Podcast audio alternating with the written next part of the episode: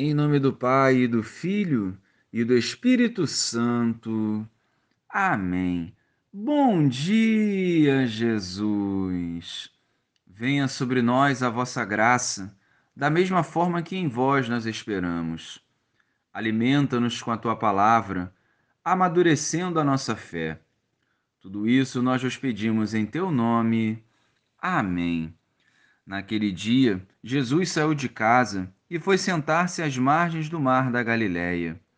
Uma grande multidão reuniu-se em volta dele.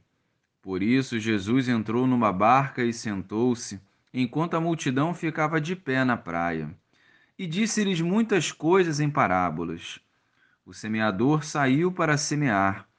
Enquanto semeava, algumas sementes caíram à beira do caminho e os pássaros vieram e as comeram. Outras sementes caíram em terreno pedregoso, onde não havia muita terra.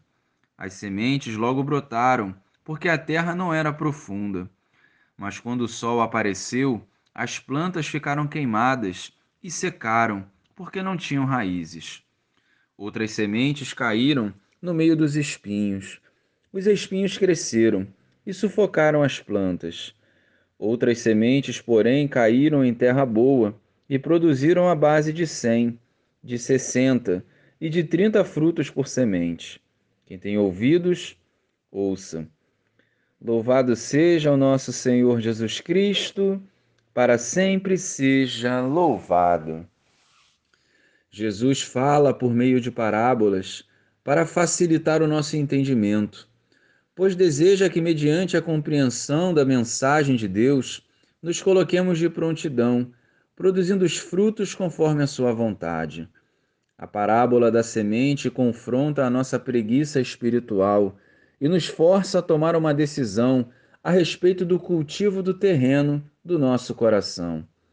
Será que temos sido a terra boa que produz frutos? São as nossas obras que responderão. Por isso, a vida em comunhão com Jesus exige renúncia e ação.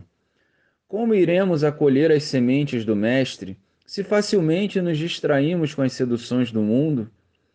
A vida de Jesus e de tantos santos e santas que compreenderam a vontade do Pai nos revela que enquanto continuarmos consumindo nosso tempo com aquilo que não edifica, não produziremos com plenitude os frutos que são exclusivos a cada um de nós.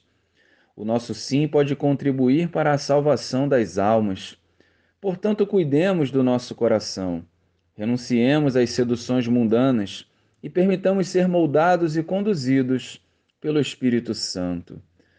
Glória ao Pai, ao Filho e ao Espírito Santo, como era no princípio, agora e sempre. Amém.